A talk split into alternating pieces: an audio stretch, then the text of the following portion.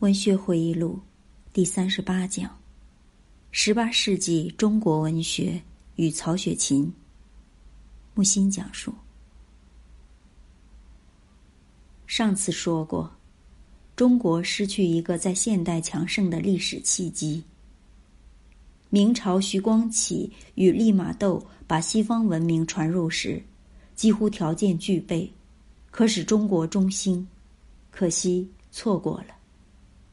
到十八世纪，又有一个历史契机到来，也给错过了。康熙、乾隆近百年成平，外交成功，内部无大乱，可媲美唐朝的开元、天宝年代。乾隆是比较享乐的，康熙则开明而有才华。本人对基督教、天文、艺术。人文等西方文化都感兴趣而研究。总之，康熙非常通达，对西方宗教、文明、文化皆雅好。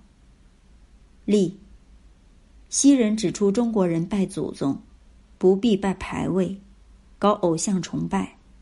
康熙答：纪念祖宗应该有画，但画不像，不如拜祖宗名字，不是搞偶像崇拜。他有头脑，有为。康熙的后半期至嘉庆初年，至十八世纪是近代中国的全盛期。一般说起清，都说腐败，其实大不然。还有一点常识：康熙、乾隆不应称皇帝，而是年号。康熙名玄烨，世称清圣祖。那时没有大学。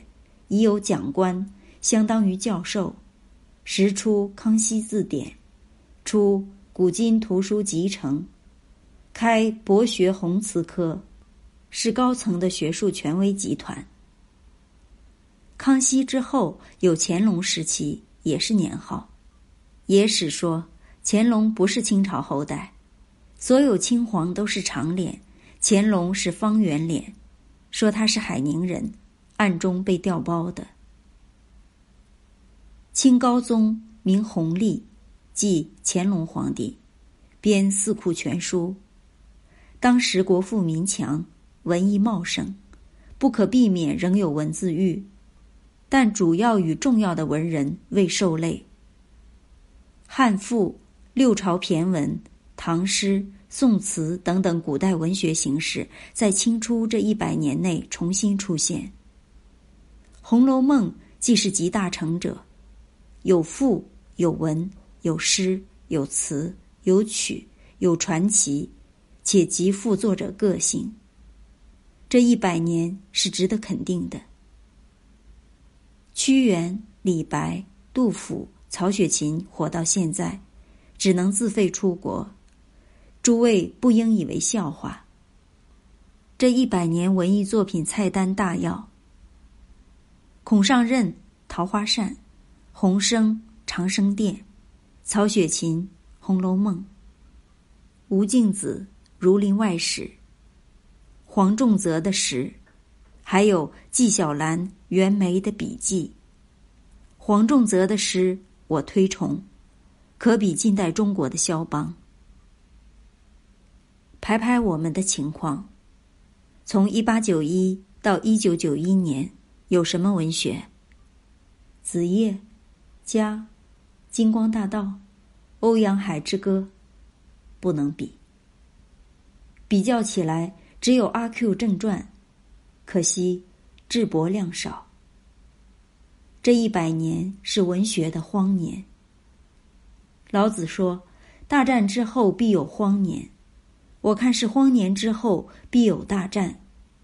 大战荒年，荒年大战，即中国近代史。希望在海外，说起来能自由立足，又能痛定思痛。如果成功，是文艺复兴个体户。中国不是说走着瞧吗？要在国外走着瞧，瞧中国。当时无论传奇、杂剧，都产生杰出人物。孔尚任、洪升之外，有舒卫、杨朝官、万树、蒋士权、贵妇，都有一共同点：对白流利，述说真挚亲切，趣意新鲜，风格委婉。孔尚任，字季仲，号东堂，又称云亭山人，曲阜人，一说是孔子后代，官至户部主事，低于尚书。户部指户口田税，自三国始设此部，民国时称财政部。两本最著名，《桃花扇》《小呼雷》，前者得不朽名。共四十出，主角侯方域，女主角李香君。故事有十句，渗透亡国之痛，与从前才子佳人悲欢离合不同。最精彩是文字流利，我小时候读，爱到至于手抄，有快感。后来在杭州还听过夏承焘专门讲《桃花扇》。中国的《西厢记》。桃花扇，我以为可以和莎士比亚媲美，都是完美的悲剧，不以生旦团圆为结局。莎士比亚若识中文，看后会佩服，文字更是优美。可是中国文学两大致命伤，一是无法翻译，二是地方性太强。翻译是对原著的杀害。桃花扇当时奏演极盛，明世的顾臣已老观此剧，泪如雨下。孔尚任有一特点，正面而不加贬褒，以人物说话。他懂得显示艺术，隐藏艺术家。文字精炼完美，通篇无一处懈怠。另有顾采，孔的友人，改写南桃花扇，使剧中人团圆。结果没人看，淘汰了。像顾采那种朋友，我不要。《桃花扇》明显影响了《红楼梦》。山松野草带花挑，猛抬头莫临重道。残军留废垒，瘦马卧空壕。村郭萧条，城对着夕阳道。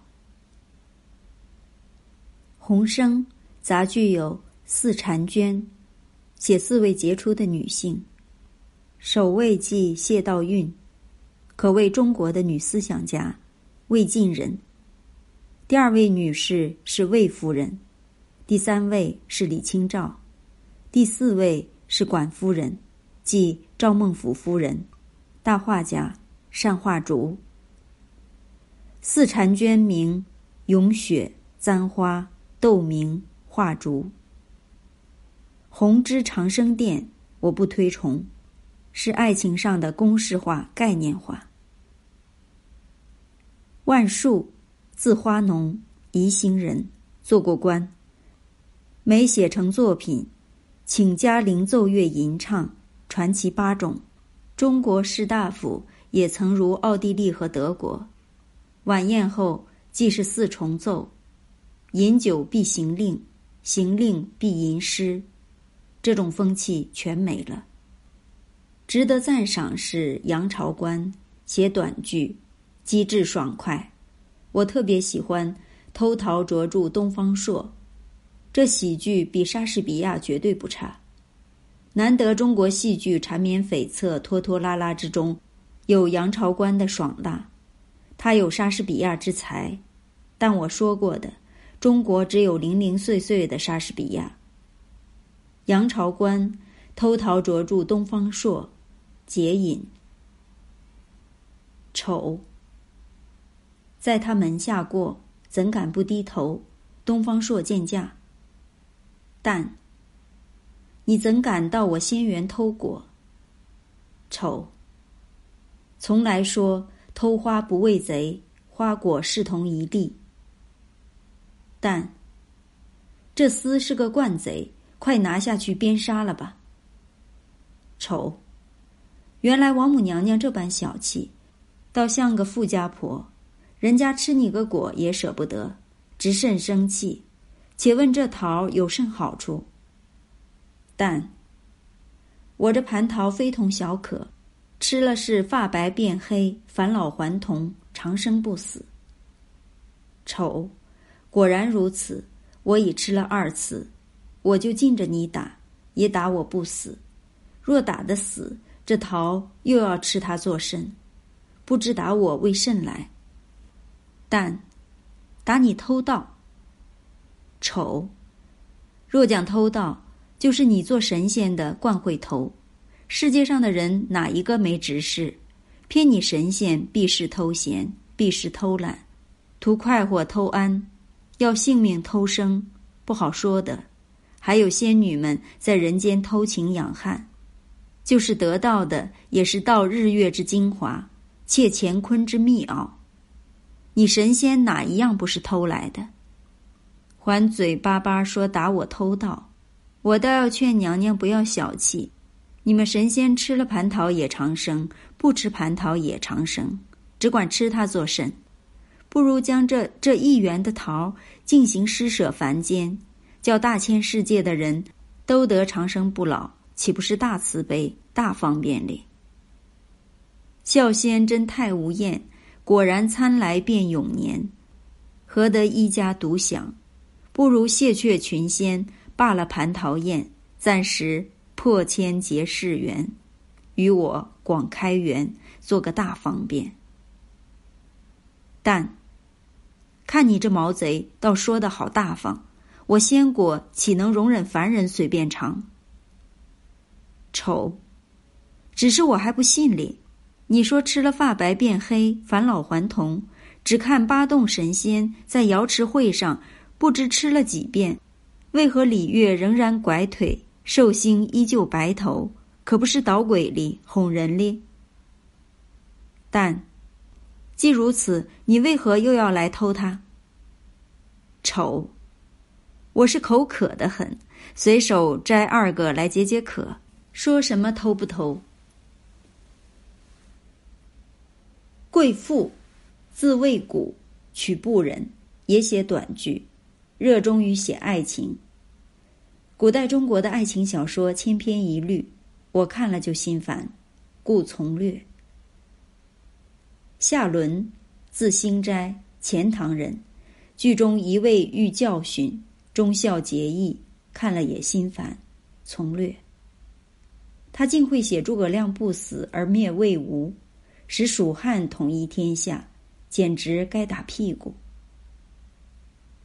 蒋士权是大人物，字韶生，新余，号藏元，清荣，江西铅山人。乾隆二十二年进士，官至编修，诗文皆有名，剧本最好，细腻修雅，雍容慷慨，有才华又有阅历，故能情理深切。有曲九种，其一写文天祥，还有临川梦写汤显祖，把汤剧作中人物放在一起，汤显祖本人也出现。作者与作品中的人物面对面。构想很有意思，不过容易流于油滑，煞风景。唐英，京剧《吊金龟》，游龙戏凤，皆出于他手。十八世纪中国的小说和散文，第一是《红楼梦》，二是《儒林外史》，三是《绿野仙踪》。散文是笔记小说，纪晓岚的《阅微草堂笔记》等。《红楼梦》不必说故事了。我讲我的观点和一点推理，《红楼梦》与《水浒》《金瓶梅》《西游记》可并称四大小说。《西游记》谈仙佛鬼怪，胡天野地，容易写长；《水浒》写一百零八将，每一个好汉有一个故事，也不难铺陈。《金瓶梅》《红楼梦》一家一门，无奇栏，无衬景，从方法上讲。很高明，很现代。世界范围看，也有四大小说，其中《源氏物语》《圣西门回忆录》《往事追记录》和《红楼梦》一样，都是回忆文学。评判曹雪芹与普鲁斯特的高下，我不愿。源氏物语》的子事部开头写得很好，越到后来越不行。钱涛、孙毅的《源氏物语》之手段铜壶，文笔实在好，有如水磨糯米。《圣西门回忆录》我没看过。曹瞻，字孟阮，号雪芹，另一号为琴谱。祖父曹寅，父曹府。曹寅是大官，江宁织造，文采好，出过诗文剧本。曹家豪富，以康熙六次出巡南方，四次住在曹家可见，也可见曹雪芹幼年生活环境多么豪华，决定了《红楼梦》的现实资料。不过当时曹雪芹只有十岁左右，反正他早熟，对十岁以前的生活记忆确凿。康熙五十一年，曹寅死，后曹府得罪朝廷，被抄了家。以后败落之余，一贫如洗。他离开南京到北京，住在西山，那地方叫黄叶村。曹雪芹十岁后这么穷，处在康乾的太平年间，如他肯就职，不至于穷到举家十周，年命四十而断。我的推断：一，他是一个无政府主义者、虚无主义者，不肯经商做官。仅以卖画谋生。二，脾气大，不愿受委屈。三，是个唯美派，艺术至上者。四，对自己的天才有足够的自信。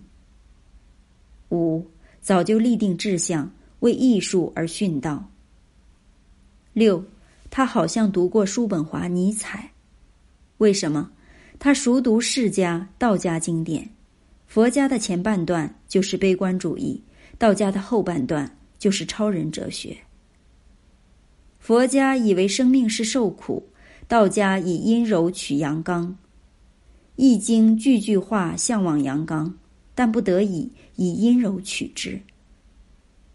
叔本华是生命意志，尼采是权力意志，曹雪芹大概因此不工作，他躲到西山。那没有居民委员会，有小脚，但没有小脚侦缉队。我的修身原则：一不工作，二没人管，三一个人。都说曹雪芹就是贾宝玉，其实据资料，曹的性格一点不像贾宝玉。可靠资料：曹高大魁梧，黑肤，声洪亮。一点没有南方文人的娘娘腔，我相信这是大师相。我从小讨厌徐志摩型的文人，细皮白肉，金丝边眼镜，忽而轻声细语，忽而哈哈大笑。所谓江南才子最可厌。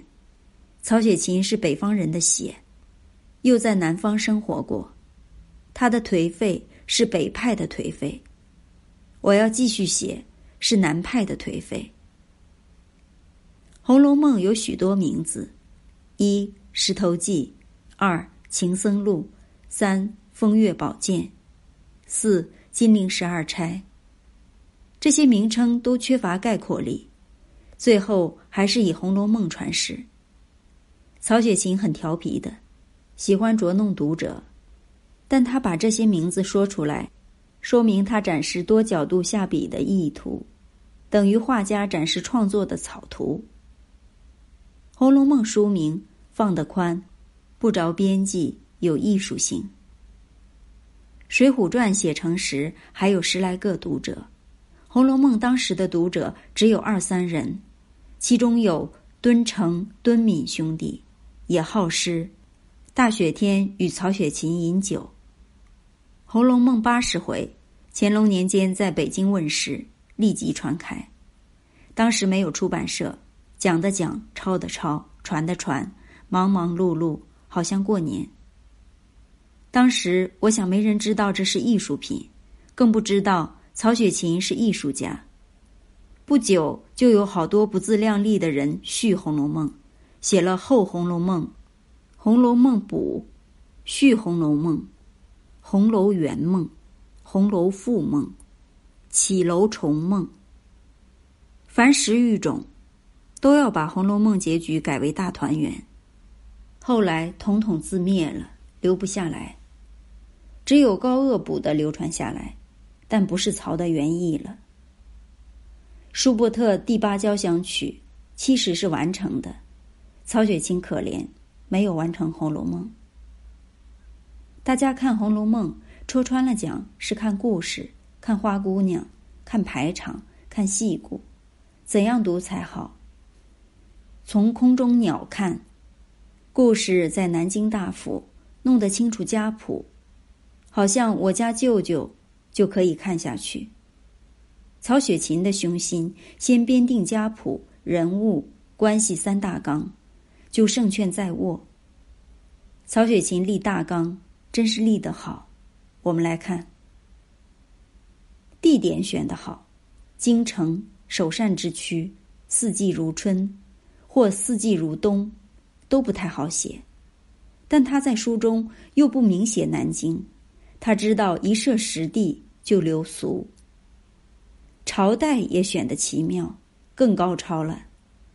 曹本人是入齐的汉人，又是汉文化的伟大继承人，他不愿以满人眼光看汉文化，于是将时代虚拟，甚有唐宋之气，这是他审美上的需要。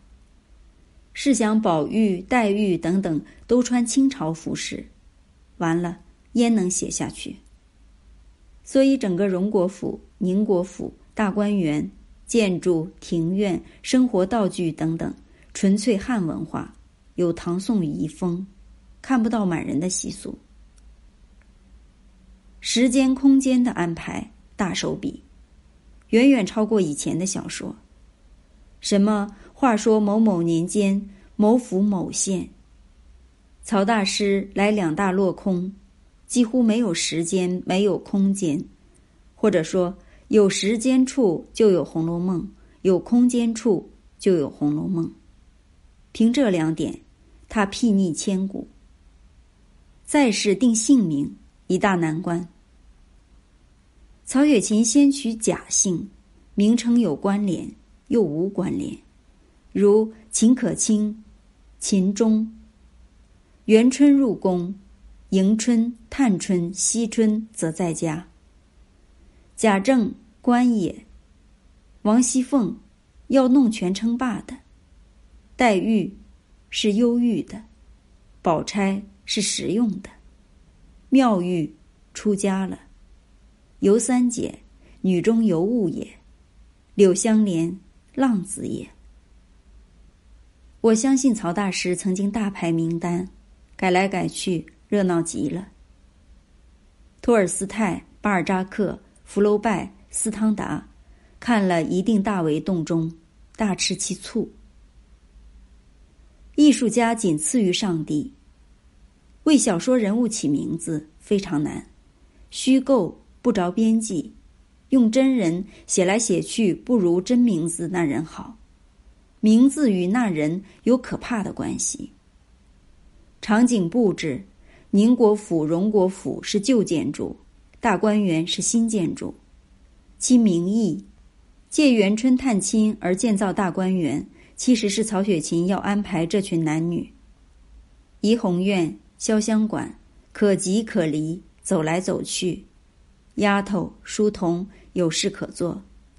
要是不造大观园，众多人物挤在宁荣两府的小空间内，曹雪芹下不了笔。时、空、明、景四大安排，曹雪芹一上来就得了四大优势。我像是灌了四大碗醋，醋的头昏脑胀。后来的小说家续写《红楼梦》，看不懂曹雪芹的阵法，就要上前较量，必败无疑。比水准，比自觉。才可较量。毕加索画了阿维尼翁少女，马蒂斯吃醋了，对着干，画了舞蹈，高明。张充仁到云冈后回来做佛头，居然仿云冈而做佛头。莫扎特的音乐悦耳动听，许多人以为懂，其实太难懂了。难在哪里？难在他有那种气质品格。气质还有待于提升品质，性格还需建筑风格。我们判断艺术要看在它的品质与风格。红学家一个劲儿糟蹋《红楼梦》，我很不开心。所谓红学家，是一家老小靠红学、靠曹雪芹吃饭。从清代到民国到现代，红学研究越来越恶劣。初还没有恶意，后来充满恶意和愚蠢。艺术上只该有评论家，不该有好事家。评论家只对艺术发言。古代艺术家不具名，也少有传记。北宗山水画家没有签名，这是最自然的态度。自然界的花开鸟叫，落落大方。叫过了，开过了，就算了。大到上帝，小到蒲公英，都不签名，不要钱。真正的批评家在评论中享受灵魂的冒险，也不用真名。脂砚斋批点《红楼梦》，就隐掉了真姓名。金圣叹定名才子书，只谈作品，不谈作者。自己不成熟的青年人，常有偷窥癖。因为自己空泛，艺术上的好事家，如鲁迅所言，是把姑嫂婆媳的七七叉叉搬到文坛上来。中国的红学大抵是七七叉叉之辈。俞平伯评《红楼梦》，没有新创建、新发现。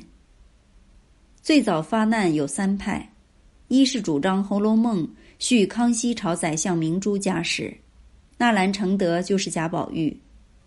二是为宝玉系指清世祖，林黛玉指董鄂妃小婉。三是认为续康熙时代政治史，十二金钗即指江辰英、朱彝尊诸人。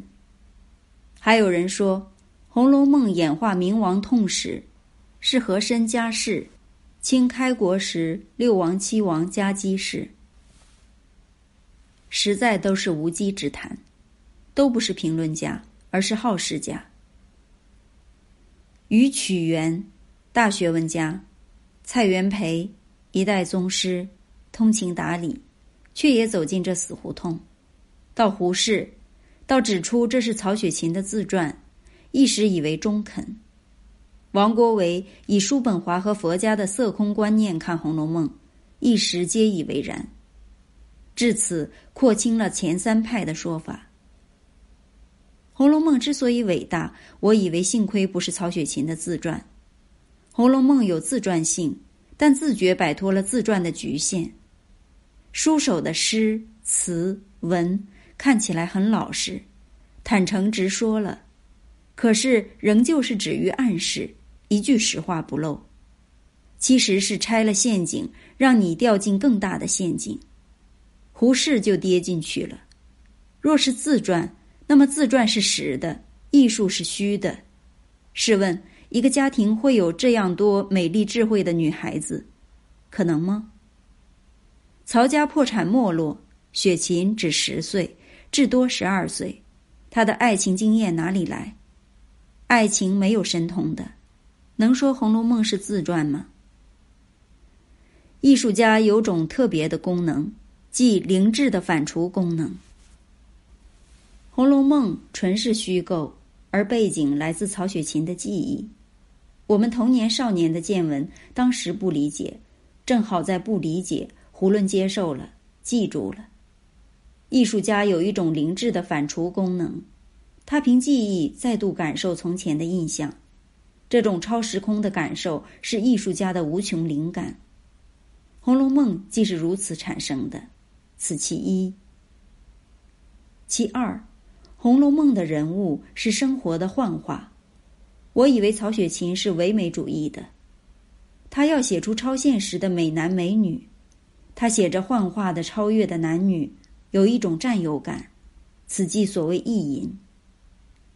警幻仙姑说，宝玉是天下第一淫人，曹雪芹借此向读者眨一眨眼。我次言，何以自谦？您才是天下第一淫公也，宝玉不过小儿科罢了。曹雪芹天下第一伟大的意淫者，但他发乎情，止于艺术。黛玉、宝钗、湘云、晴雯、妙玉、可卿、尤三姐、宝玉、秦钟、柳湘莲、奇观，各有各的可爱，令人应接不暇。用米开朗琪罗的话说：“你们这样的美，我不能来参加你们的宴会。我来了会死的。”没有一个小说家能在一部作品中如此大规模的意淫，此其二。其三，曹雪芹才大于文，用在《红楼梦》中仅一部分。真正的艺术家应有一种自我背景深不可测、含藏无穷。意大利三杰，他们的才智能量远远不是他们表现出来这点东西。艺术家应该知道什么东西该留下来，什么该带走，死掉算了。曹精于绘画、书法、工艺、烹调、医理，《红楼梦》中稍微涉及，有的从来不提。这就是艺术家的贞操风范。肖邦是杰出的演员。梅里美能做极好吃的点心，舒伯特会在琴上即兴画朋友的肖像，安徒生善跳芭蕾，剪纸艺术一流，颜真卿书法之外武艺高强。我要说的是，大艺术家都有深厚的自我背景。我们悼念艺术家，是悼念那些被他生命带走的东西。哦，只剩下艺术品了。曹雪芹这方面是个典范。《红楼梦》我只读前八十回，高鹗应公平对待，也只有他可以续续。虽是这样结结巴巴的悲剧，可惜落入世俗，并不真悲。曹雪芹的伟大分两极：一是细节伟大，玲珑剔透，一弹一壳一物都是水盈盈的。这才是可把握的真颓废，比法国人精细的多了。波德莱尔不过是刘姥姥的海外亲戚。再者是整体控制的伟大，绝对冷酷，不宠人物，当死者死，当病者病，当污者污。妙玉被奸，残忍；黛玉最后为贾母所厌，残忍。他一点不可怜书中人。始终坚持反功利、反世俗，以宝玉、黛玉来反。我以为后半部遗失了，曹雪芹是写完了的。哪天在琉璃厂找出来，全世界应该鸣炮敲钟，庆祝多了一个圣诞节。十八世纪的中国有这样一位文学家，站那么高，写这样一部小说，他不知道希腊悲剧和莎士比亚。